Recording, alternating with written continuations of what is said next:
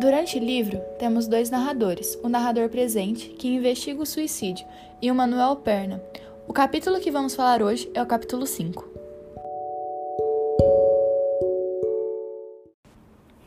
Ao ler o livro, o modo mais fácil de identificar quem é quem é pelo formato da letra.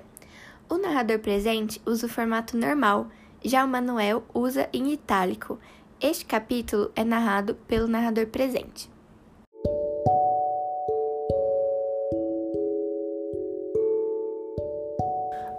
Alguns tópicos pelos quais vamos conversar são Castro Faria, sobre o abalo com a morte de Quaim, o Buel Quaim, sobre não gostar de ser rico, Ruth Benedict, sobre acusar pela morte de Quaim, e Quaim era casado, a instabilidade de Quaim, e por último, o seu suicídio.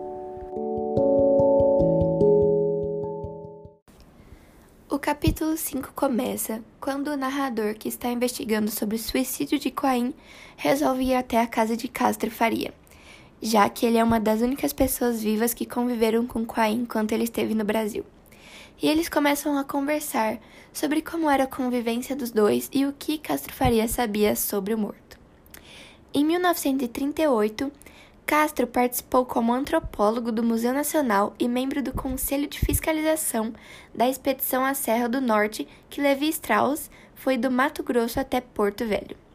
E durante essa visita à casa do professor Castro Faria, o narrador encontrou uma foto é, onde estavam somente pessoas que conheciam Quain, mas que ele não estava, e isso intrigou o investigador do suicídio mas ele continuou conversando com o professor para descobrir pistas.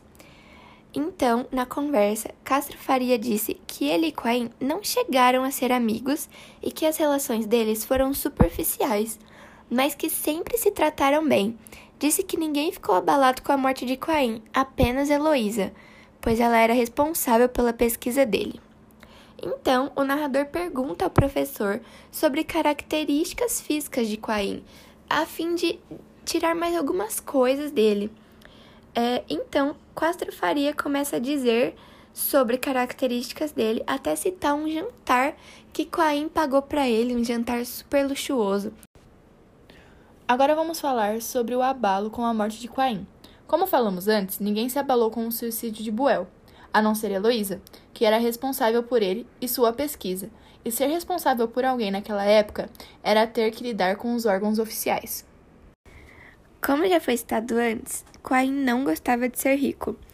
É, ele já ofereceu jantares para Castro Faria em um restaurante de luxo em Copacabana, e em outro dia um para Alfred Metrax. Mas, enquanto oferecia jantares de luxo para seus amigos, ele ficava em hotéis não tão bons e ele não demonstrava ter toda a condição que tinha, é, até porque ele vinha de uma família de médicos, mas ele não gostava de demonstrar essa riqueza e nem de todo o patrimônio que ele tinha. Então, até mesmo no tempo que, que passou em Brasil, ele chegou a passar dificuldade, mas mesmo assim pagava coisas para seus amigos. Ruth Benedict foi acusada de ter mandado Buell para o Brasil, sabendo que algo de ruim aconteceria com ele já que em todas as cartas que ele mandou, ele dizia que deixaria seu dinheiro para um fundo administra administrado por ela. Ao ler o livro, vemos que o narrador presente fica em dúvida se Colin era ou não casado. Eu não tenho a resposta certa para essa pergunta, mas acreditamos, eu e o narrador presente, que não, já que, como teriam conversas com as índias que homens não podem ter, levar uma mulher seria importante mas ele não levou ninguém, o que acaba sendo estranho, sendo que em seu documento diz ser casado. Então, se ele tinha uma esposa, por que não levá-lo? Já que estamos falando dele, vamos falar um pouco sobre, sobre sua instabilidade. Dizem que tudo começou quando seus pais, que bebiam muito, se divorciaram.